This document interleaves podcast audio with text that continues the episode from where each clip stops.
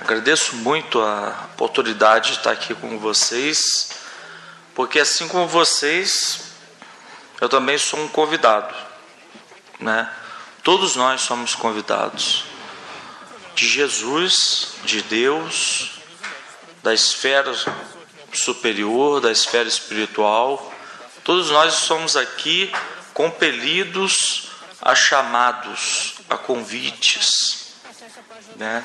Me recordo uma vez que no Viracer de 2015, onde nós fizemos, eu ajudei no evento de Belo Horizonte, e que após montar todo o evento, montar toda a estrutura daquele evento, deixar tudo pronto para que as pessoas pudessem participar. É, na reunião mediúnica, um de nossos amigos cometeu a ingenuidade de convidar os espíritos para o evento. E os espíritos deram uma gargalhada, disseram: Não, vocês são os nossos convidados. Né? Então, ou seja, o plano espiritual está acima do plano material. Eles são os governadores do planeta. Eles influenciam as nossas vidas. Digo, os bons espíritos. É. E se nós deixarmos os mais maus também, maus não, ignorantes do bem também nos dominam.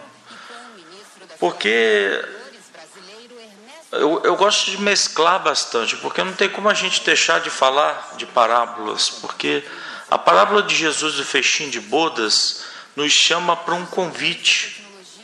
E são três convites.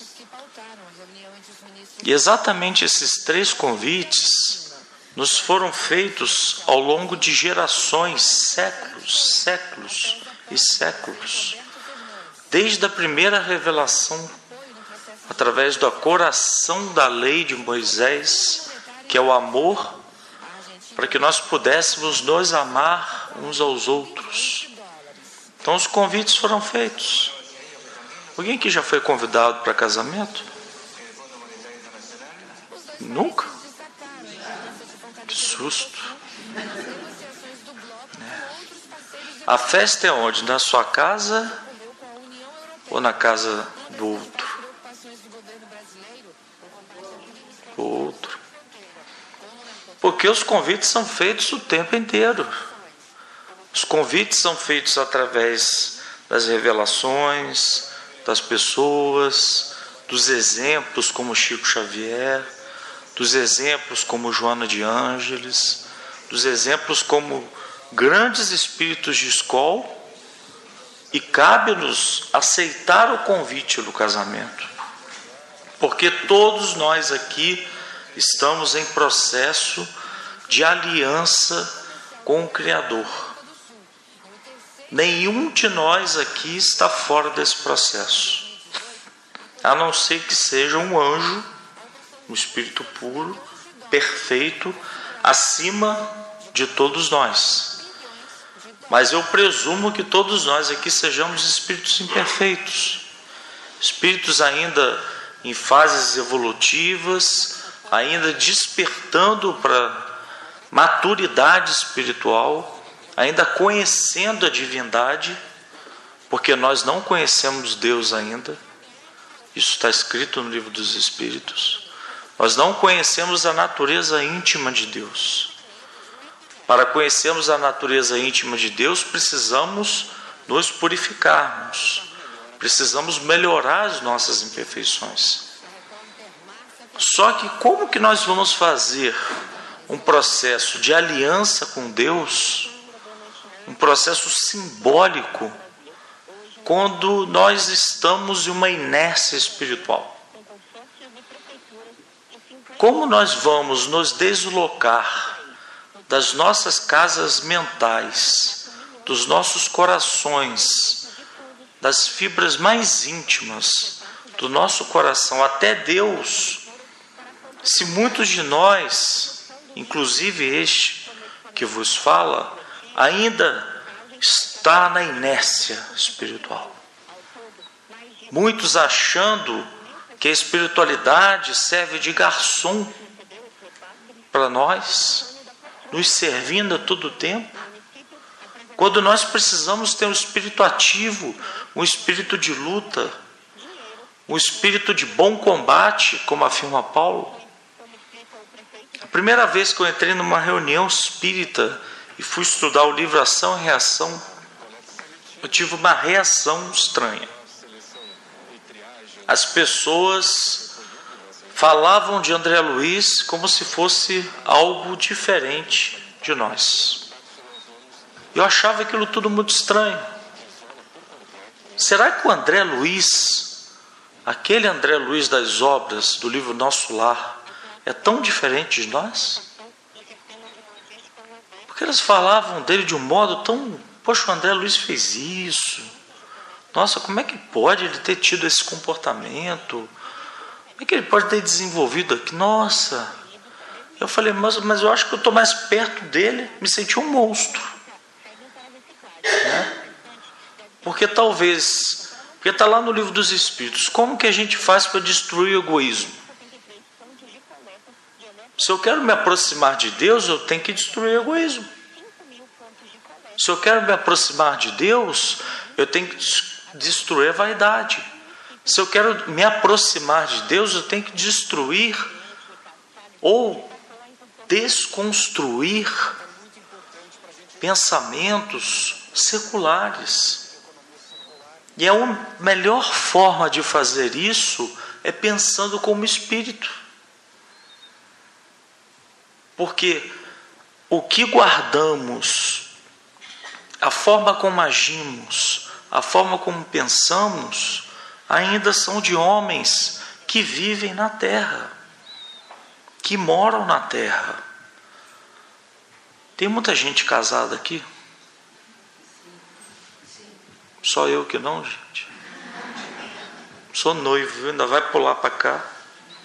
Espero sobreviver às tentações da vida. Alguém, vamos imaginar, você é casado? Se este homem desencarna amanhã, façam prece. Por favor. Porque vai ser minha culpa. Desencarna amanhã. Amanhã. Ele vai chegar no mundo espiritual. Ele vai se preocupar com a família dele. Ele vai querer notícias. Ele vai querer vir na reunião mediúnica. Dar né? o seu depoimento, talvez a sua testemunha no mundo espiritual e vai querer na sua casa. Só que quando ele chegar em casa, ele pode ter uma grande surpresa. Talvez no lado onde ele dormia da cama esteja outra pessoa. E aí? Vocês gostariam? Fala a verdade. Então, como que nós somos diferentes de André Luiz? Porque foi a sensação que ele teve. Ele chegou na casa dele e falou: Tem um homem na minha cama. Não. No lugar onde tem um buraco, tem a forma do meu corpo, onde o travesseiro tem até a forma, né, o contorpilo, aquele antigo, né, que tem até o formato da sua orelha o lugar onde eu comeria, minha mesa, convivendo com os meus filhos. Eu pergunto a vocês: somos diferentes, André Luiz? Fico preocupado. Fico preocupado porque o, no Evangelho segundo o Espiritismo diz que nós precisamos escolher entre ser viajantes na terra ou sermos moradores. Quando nós queremos ser moradores da terra, a gente briga por coisas, a gente briga por pessoas, a gente briga por herança, a gente briga por carro. Alguém pisa no pé seu da lotérica, se xinga a pessoa. Queres conhecer o verdadeiro espírita? Muitos de nós já sabemos, pela sua reforma íntima, né, e a sua disputa com as suas paixões. Queres conhecer o verdadeiro impaciente? Alguém que já sabe? Né? Liga o notebook e deixa ele ficar em loading. Eu quero ver vocês testarem a paciência. Se ele ficar em load, você tiver com vontade ou de fechar ou de jogar na parede, provavelmente a impaciência está rodando a sua vida. Porque o processo das leis de Deus são leis que nos pedem e sugerem paciência. Como eu vou me conectar com Deus sem paciência? Leon Denis fala da lenta natureza, porque a natureza é lenta, assim como a nossa evolução espiritual também é lenta. Então, quando você aperta o botão do elevador, você viu que ele estava na sua frente, ele foi embora. Você clica demoradamente mais vezes sabendo que aquilo não vai adiantar exatamente nada, reconhece-se o verdadeiro impaciente por esse motivo. Reconhece-se o verdadeiro impaciente quando nós somos contrariados dos nossos pensamentos, das nossas construções mentais, que podem ser equivocadas ou não equivocadas. Reconhece o verdadeiro impaciente que não dá liberdade do outro ser quem ele é. A maior parte das nossas aflições ocorre porque nós não damos ao outro direito de ser quem ele é. Nós queremos controlar com controle remoto a vida dos nossos filhos, dos nossos pais, dos nossos parentes das pessoas que convivem conosco. E é possível isso? É possível eu interferir no livre-arbítrio do outro? Se nem Deus, que nos criou a sua imagem e semelhança, se Ele nos deu essa prerrogativa do livre-arbítrio, quem somos nós para cortá-la? Quem somos nós para punir pessoas? Quem somos nós para ser juízes de causas alheias? Já sabemos que a lei de Deus está dentro de nós. E não precisava nem de espiritismo para isso. O Cristo revelou a nós que o reino de Deus está dentro de vós nem lá nem cá, dentro de vós.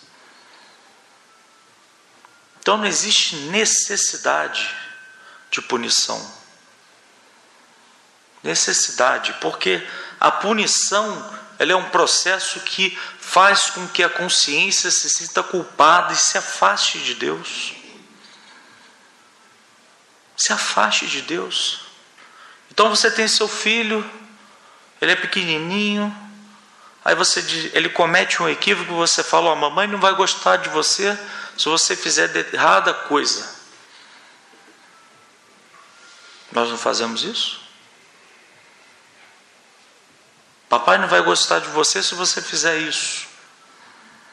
Intimidando a criança, que ainda é um espírito inseguro, repleto de responsabilidades que só vai encarnar completamente quando tiver sete anos, e você, nós, trazendo para ela conteúdos punitivos.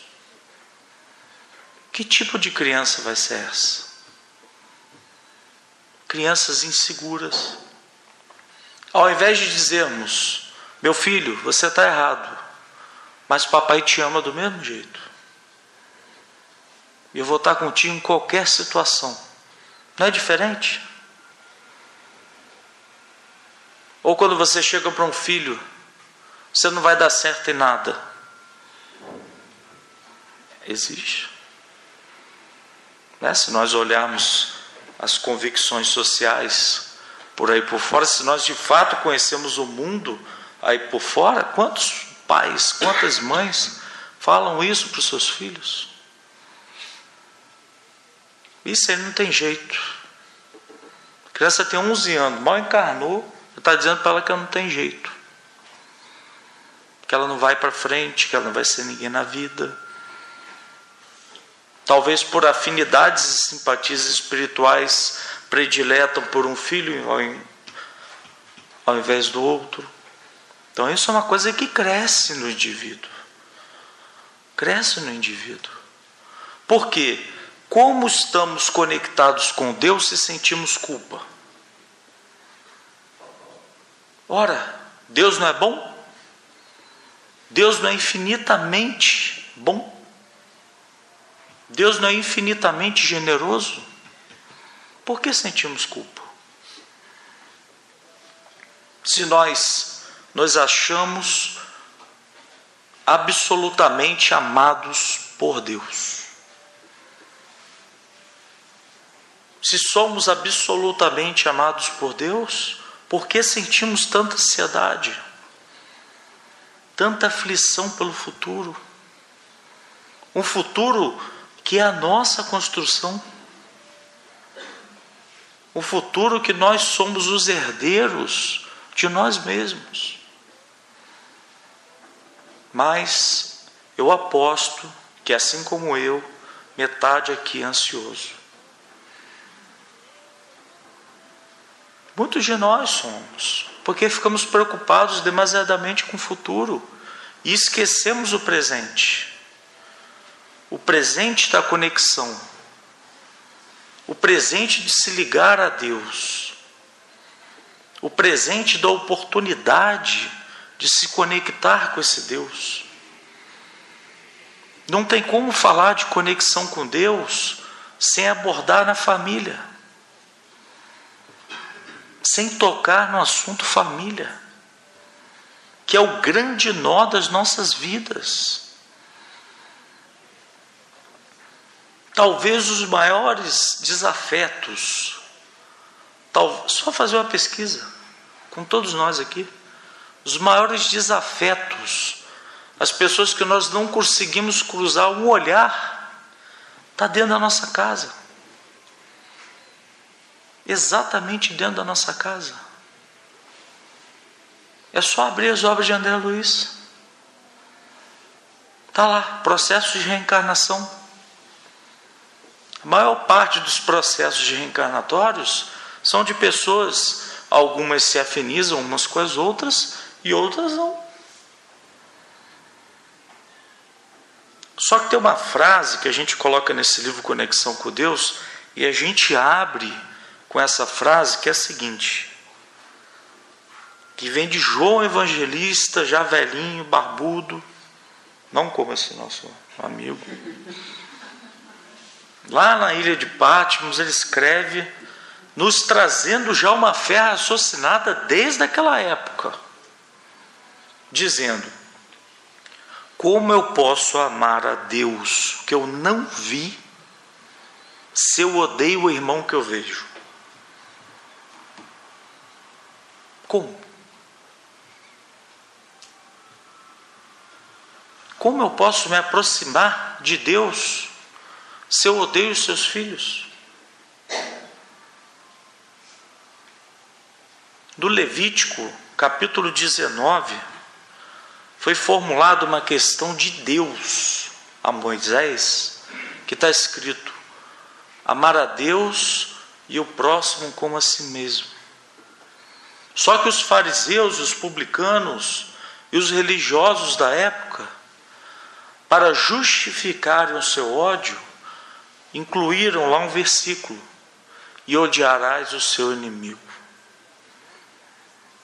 Porque desde aquela época nós já justificamos o nosso ódio em pessoas diferentes de nós.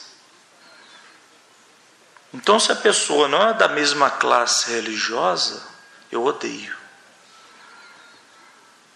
Se você não é do meu grupo de estudos, eu odeio.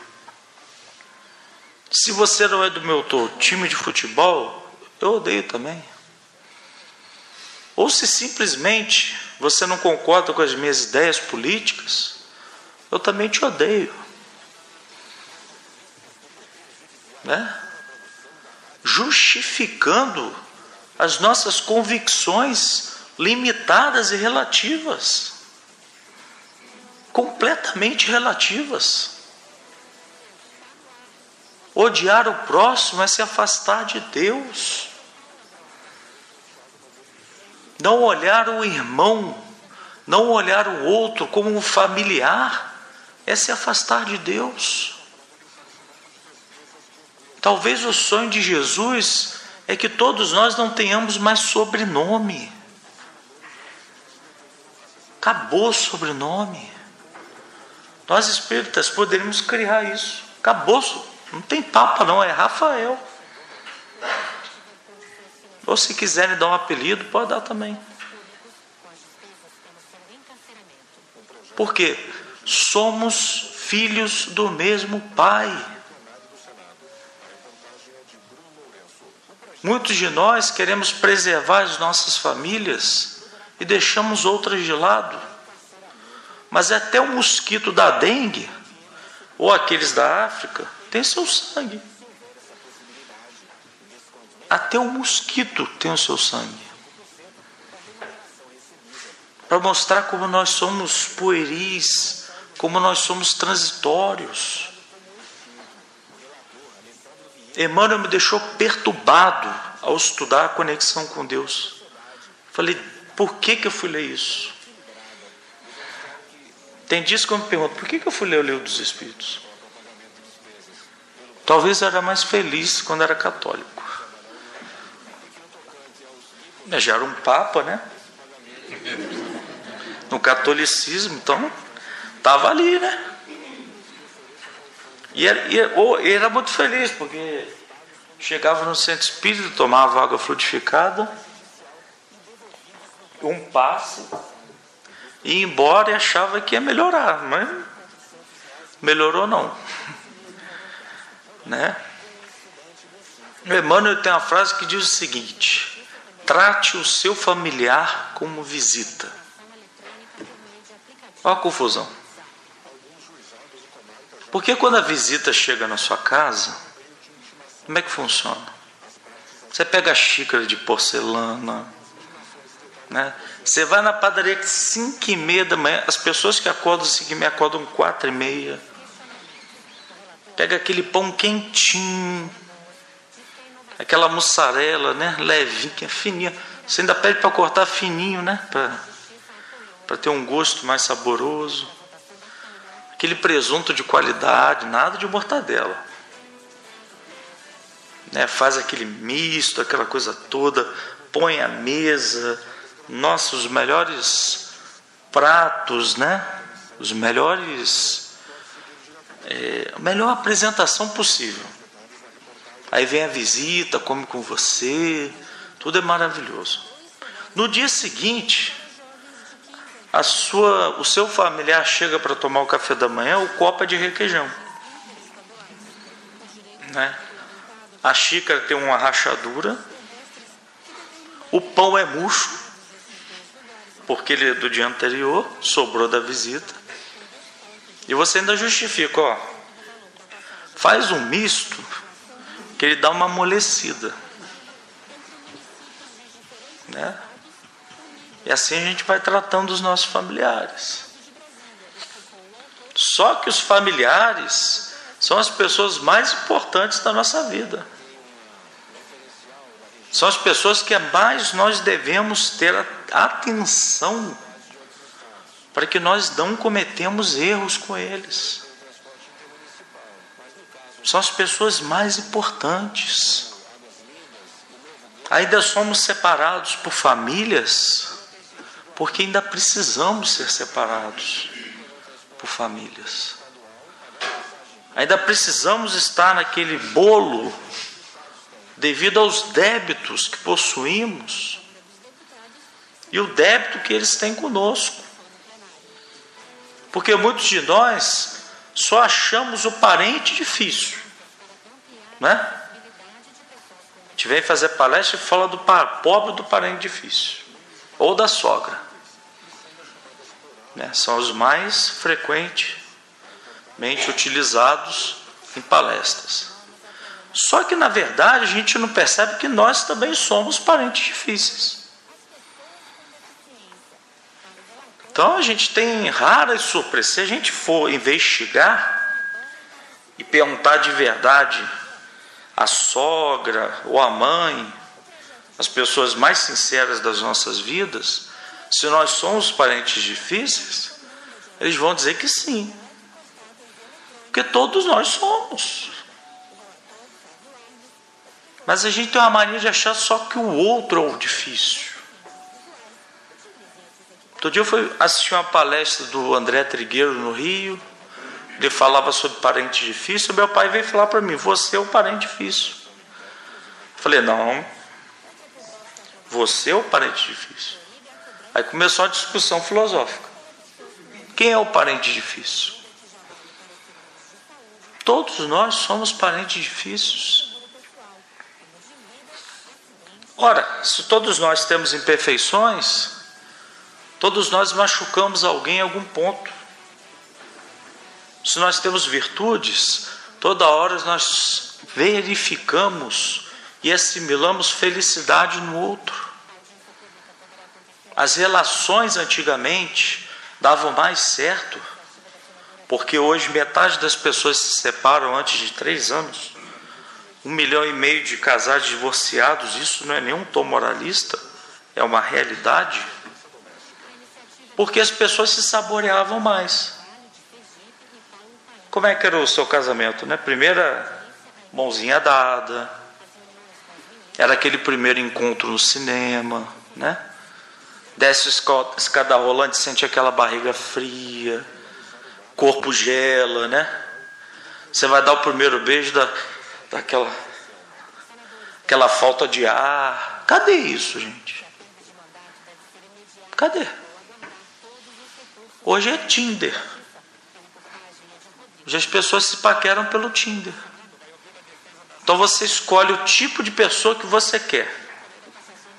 Eu quero uma pessoa loura, alta, de olhos azuis, 1,80m, com o rosto similar da Gisele Bündchen, com mestrado, doutorado, que ganhe mais de 30 mil reais para me sustentar. E você vai filtrando e sai.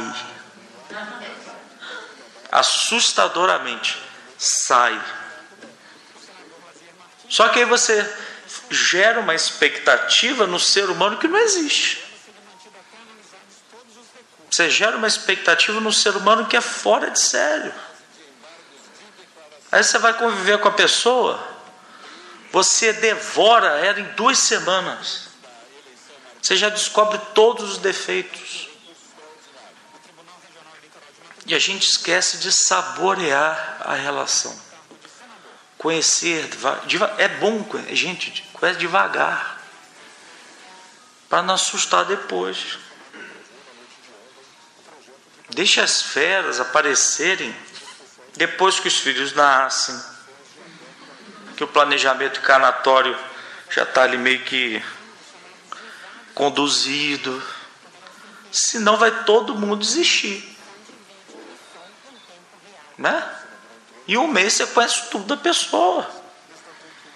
Você entra no Face dela, no Facebook, no Instagram, você já sabe tudo da pessoa. Ou seja, laços superficiais. Laços superficiais. Preferimos viver mais com os nossos aparelhos eletrônicos que com a nossa família. Me desculpe se eu estiver errado, mas às vezes preferimos viver mais no centro espírita do que com as nossas famílias. Deus está em toda parte. Deus está em todo lugar. Isso não foi dito apenas pela doutrina espírita. Isso foi dito por Jesus na conversa com a mulher samaritana.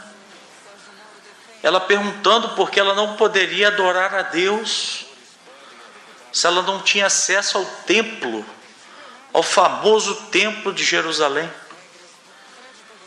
Ele disse: Vai chegar o dia que nós iremos adorar Deus em espírito e verdade. Qualquer lugar tem Deus. Alguns dizem depressão é falta de Deus. Não. Depressão é ausência de relacionamento com Deus. Enfermidades é falta de Deus. Não. Enfermidade é falta de relacionamento com Deus. Relacionar-se com Deus não é apenas na hora da oração. Relacionar-se com Deus é o tempo inteiro. Quando você tem uma relação afetiva, você não se relaciona com a pessoa o tempo inteiro? Você não manda mensagem, você não pergunta como é que está, você não se aproxima, você não tem uma relação de conexão com ela? Por que com Deus é só dentro do centro espírita? Ou através de uma prece? As nossas relações com Deus precisam ser fortalecidas, precisam ser mais estruturadas. Digo isso também por mim. Deus está em toda parte. Fico muito, muito. Quanto tempo eu tenho? Ainda? Ah, não marquei. Hum? Estou te acompanhando, não marquei. Ah, meu Deus do céu. Estou perdido. Fico muito triste. Muito, muito. De de todo o meu coração quando eu vejo famílias se distanciarem com a de política. Política. Famílias brigando, se degladiando. Famílias se separando. Natal que era para ser algo festivo. Natal que era para ser o renascimento de Jesus no nosso coração sendo abortado por guerras, por política. É um vexame, é um aborto encarnatório. Você está encarnado, mas está abortando a família. É um vexame. Nós espíritas não deveríamos nem pensar nisso. No livro Manuel Filomeno de Miranda, livro Trans, Transição Planetária, psicografado pelo Divaldo, diz lá o perfil de espíritos que não ficarão no planeta. Bandidos de colarinho branco, pessoas que atrapalham a ausência do progresso. E tem gente brigando por elas, se degladiando nem conhece a pessoa.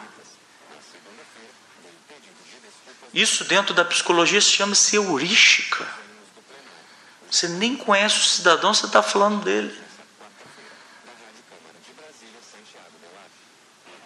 Vale a pena eu ter que reencarnar com a mesma sogra por código de política? Já imaginou o trabalho?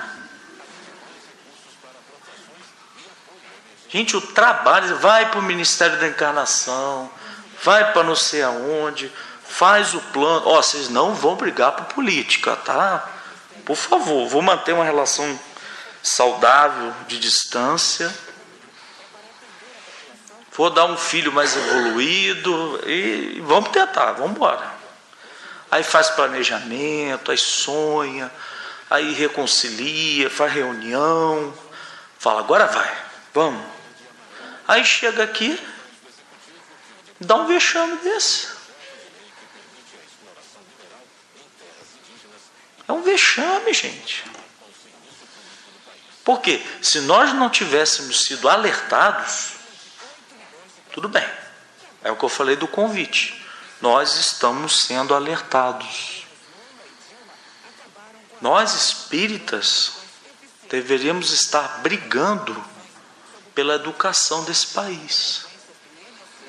Brigando no bom sentido. Deveríamos estar alfabetizando pessoas, assim como a casa que faz o trabalho com as crianças. Esse é o verdadeiro trabalho. É o trabalho de plantar sementes. É o trabalho de iluminar consciências. Mais cedo eu conversava com meu amigo, que foi o primeiro a me receber, é o seu. É o seu. Né, ele falava da dificuldade né, de vender pizza. Eu falei para ele, é, a vontade eu vou falar agora, viu? Mas 500 reais no show da Sandy Júnior, tá todo mundo dando. Chega na fila 8 da manhã, o negócio é às 10 da noite. Você imagina que se a nossa vontade para construir um mundo melhor fosse a mesma vontade para ir no show da Sandy Júnior? o que, que nós seríamos capazes de fazer? Você imagina se a nossa vontade de perdoar fosse maior do que a vontade de ficar com brigas tão bobas? A André Luiz fala lá em nosso lar: Meu Deus, por que perdi tempo com tanta coisa boba? Ele está avisando para a gente. Não perde tempo com coisa boba. Não perde tempo com herança. Não perde tempo com política. O que importa é evolução espiritual. O que importa é chegar no outro plano de maneira saudável. Porque se evoluídos, Deus é imaterial e nós vamos ser imateriais, nós chegaremos nesse ponto, não maior que Deus, mas tão imateriais que seremos espíritos gasosos. Mas para chegar lá, a gente tem que abandonar algumas coisas, desconstruir algumas coisas e manter a nossa fé. Manter a nossa fé nas coisas manter a nossa fé nas nossas curas, nas bênçãos que o Espiritismo oferece a todos nós. O Espiritismo é a nova conexão com Deus. Muito se fala de Barrabás. O Barrabás fez isso, Nossa Senhora. O problema é o que a gente está fazendo. Daqui a mil anos vão falar: nossa, a doutrina espírita veio para o Brasil. E o que a gente quer ser? Né? O que nós queremos ser?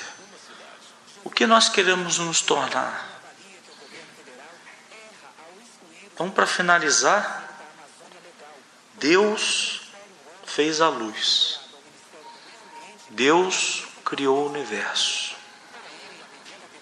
Deus criou tudo que nós vemos. Deus nos deu água, Deus nos deu oxigênio, Deus nos deu o corpo que vos fala, que vocês habitam. Deus nos deu o templo para que nós possamos caminhar em direção a Ele. Deus nos ofereceu o Espiritismo para nos mostrar que somos espíritos imortais, que nós não devemos temer nada e nem a ninguém. Devemos amar uns aos outros. Essa é a receita dele. Não é uma receita minha, não é uma receita dos dirigentes da casa, é uma receita do Cristo. Amai-vos uns aos outros. E o melhor também, cuidem um dos outros. Cuidem dos seus pais. Cuidem dos seus irmãos. Cuidem dos amigos. Cuidem dos deprimidos. Sejamos obras divinas de Deus na terra. Ninguém vai ver Deus, mas através de nós, Deus vai operar milagres e nós vamos conseguir chegar. E se nós não chegarmos, Jesus falou que vai ficar conosco até o final dos tempos. Essa é a promessa dele. E é a promessa que nós temos que acreditar. Acreditar no Mestre. Desceu das esferas superiores. Suas mãos augustas construíram o planeta inteiro. Foi para a cruz. Mas nos perdoou na verdade, nem perdoou, porque nem se sentiu ofendido. E Ele quer o nosso bem para sempre. Que nós possamos ser seus irmãos, porque quem alimentar, quem vestir o outro, quem ensinar o outro, quem abraçar o outro, estará abraçando a Ele mesmo e conectados com Deus. Deus abençoe vocês. Desejo que Deus, que habita no coração de cada um de vocês, fortaleça-se e cresça por uma vida melhor. Vamos juntos. Não sei se passei o tempo. Se passei, desculpa.